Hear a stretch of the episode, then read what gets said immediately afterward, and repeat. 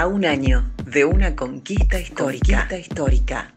Con la presencia de 67 senadores y senadoras, comenzó la sesión en el Senado de la Nación para tratar la regulación del acceso a la interrupción voluntaria del embarazo. La penalización del aborto tiene un impacto absolutamente diferenciado entre las personas con capacidades de estar pobres y jóvenes. La coordinadora Sin Fronteras de Fútbol Feminista realizó un picadito abortero en las inmediaciones del Congreso Nacional. Creo que siempre que se trata de ampliar derechos es importante estar en la calle para demostrar que un pueblo está exigiendo, en este caso, una deuda de la democracia. La directora de las Mujeres, Géneros y Diversidad de Concepción del Uruguay. Este derecho brinda mayor autonomía a decidir sobre nuestros propios cuerpos y a elegir nuestros proyectos de vida. Continúa en el Senado de la Nación el debate por el acceso a la interrupción voluntaria del embarazo. Chaco aportará dos votos en contra y uno a favor.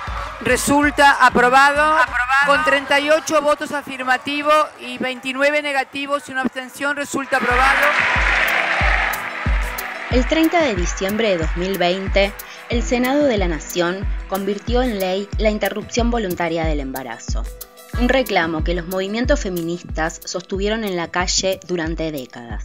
El proyecto se presentó por primera vez en 2007 y desde entonces se replicó en cada periodo legislativo. En 2018 hubo debate, pero no se consiguió la aprobación. El año pasado, luego de semanas de discusión en las comisiones, el Congreso habilitó una nueva ampliación de derechos. Silvina Ramos es socióloga e investigadora del CEDES Centro de Estudios de Estado y Sociedad, que junto a la organización IBIS forma parte del proyecto Mirar, un monitoreo de la Ley 27.610 de acceso a la interrupción voluntaria del embarazo. Esta ley tuvo un buen inicio, un buen inicio porque teníamos una experiencia acumulada de varios años de trabajo en los servicios de salud, con equipos de salud que se capacitaron, que asumieron el compromiso de conciencia de dar respuesta a la demanda de las mujeres y otras personas con capacidad de gestar en el contexto de un marco normativo diferente que fue el que nos rigió hasta ahora. Ese es un elemento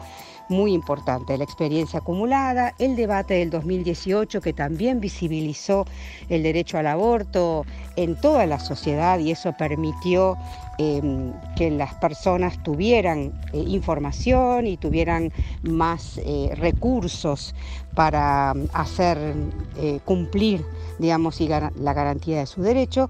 Y en tercer lugar, porque hubo una firme eh, y decidida voluntad de la política sanitaria nacional de acompañar el proceso de implementación con insumos, con un protocolo que reúne la mejor evidencia científica disponible, que es muy accesible, eh, que fundamenta todas las cosas que hay que hacer de la mejor manera posible. Y ese acompañamiento de la política nacional también contribuyó sustantivamente a que este primer año de implementación de la ley, aún con ciertas dificultades, que es importante reconocer y, sobrellevar y remontar en el corto y mediano plazo, eh, este primer año, insisto, puede ser entendido como un año de un buen inicio de implementación de la ley 27610. De acuerdo a este informe, en el primer semestre de 2021, casi 26.000 niñas, adolescentes, mujeres y otras personas con capacidad de gestar accedieron a una IBE o ILE en el sector público y otras 5.600 personas fueron acompañadas por el sector comunitario de salud. En la ciudad de Río Tercero, Córdoba, la médica y secretaria de salud del municipio, Silvina Cisneros, cuenta cómo es la puesta en práctica del aborto legal en el territorio realmente se ha garantizado desde el primer momento en todo lo que es primero eh, la información a las usuarias y eh, tratar el acompañamiento. El hospital provincial nombró a una persona que es el jefe del servicio de tocoginecología que se encarga de eh, garantizar la posibilidad de la derivación de las usuarias que tuvieran complicaciones.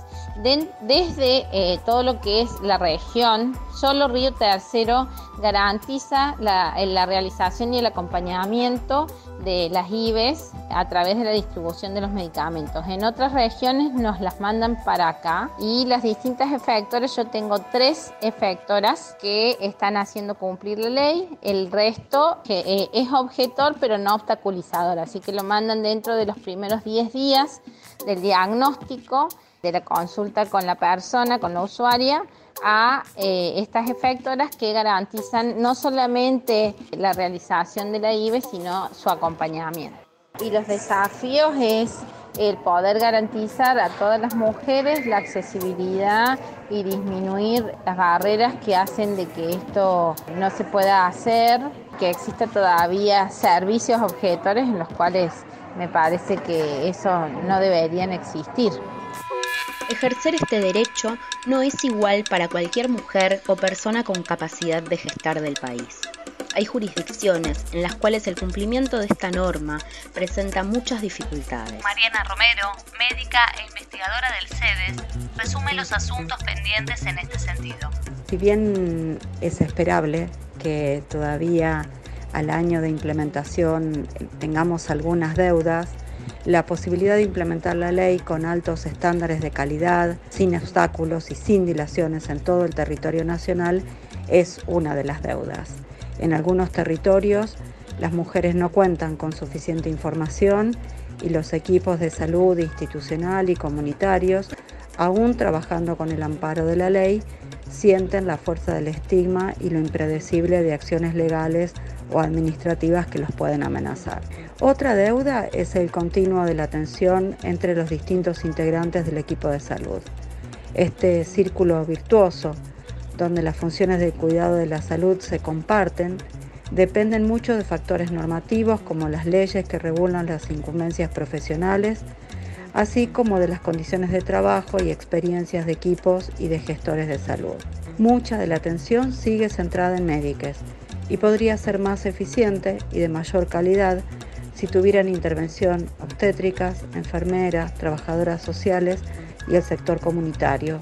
La ley 27.610 prevé la figura de objeción de conciencia para los profesionales de la salud, al mismo tiempo que establece la derivación de la usuaria hacia un equipo que garantice la prestación. Desde la provincia de Catamarca, Laura García, docente y activista feminista. El derecho a la información, el derecho a acceder a la interrupción voluntaria del embarazo hasta la semana 14 es algo que nos preocupaba porque si bien habíamos conseguido la ley, notábamos que todo seguía como más o menos parecido, ¿no? No se habían abierto nuevos centros que, practicaran la IBE. Veníamos con esas percepciones, que tanto el personal de, primera línea de salud o, o, que las personas en general, la sociedad en general, no tenían idea de qué se trataba, ¿no?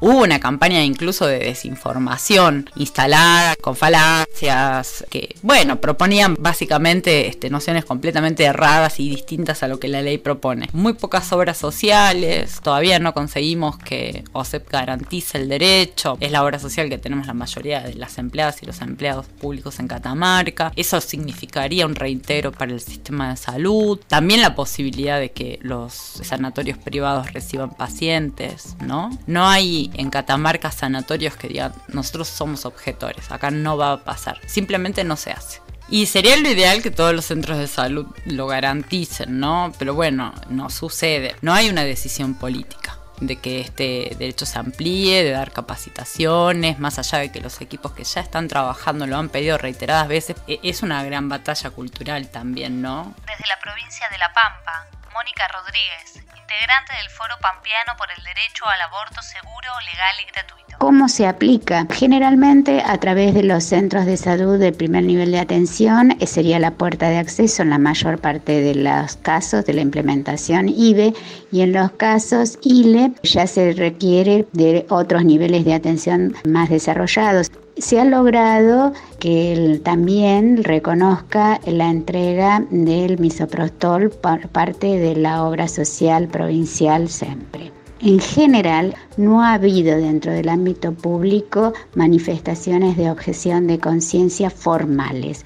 Y si detectamos a través de los monitoreos que hacemos en territorio en forma conjunta con la red de profesionales, la red de docentes por el derecho a decidir y los socorrismos, donde se encuentran barreras no explícitas para tratar de destrabar estas situaciones. Por ejemplo, en el área norte de la provincia hay algunos sectores que sí han expresado su objeción de conciencia, pero se ha articulado para que en esos casos eh, las derivaciones se cumplimenten en tiempo y forma. Y además tenemos una línea provincial, un número directo al programa para realizar consultas y eventuales denuncias. Los sectores que se oponen a esta ley presentaron 35 causas en la justicia para obstaculizar su efectiva implementación. Ninguna logró su objetivo. ¿Qué cuestiones hay que tener en cuenta para mejorar el acceso a la IBE? Agustina Ramón Mitchell, abogada y otra de las autoras del estudio del proyecto Mirar, del Centro de Estudios de Estado y Sociedad. En primer lugar, la rendición de cuentas, es decir, que no salga lo mismo cumplir o no cumplir con la ley, tratar bien a una paciente o destratar a una paciente, que se le observe un trato no correcto con la paciente o, llegado el caso, cuando es más grave la situación, iniciar las acciones que correspondan. En segundo lugar, como no todo es sancionatorio, como el cambio no viene solamente de la mano de las amenazas, hay que acompañar a los equipos de salud y todavía se puede hacer mucho sobre eso. Más capacitaciones. Hoy eh, la Dirección de Salud Sexual Reproductiva de la Nación y algunos gobiernos provinciales realizan capacitaciones en aborto, pero muchos profesionales, por ejemplo, que viven en lugares más aislados,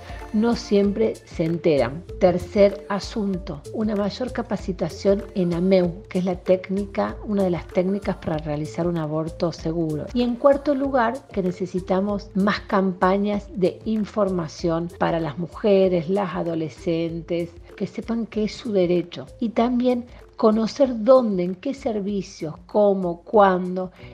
La insistencia de la marea verde dio resultados. Desde hace un año, en Argentina, hay aborto legal, seguro y gratuito.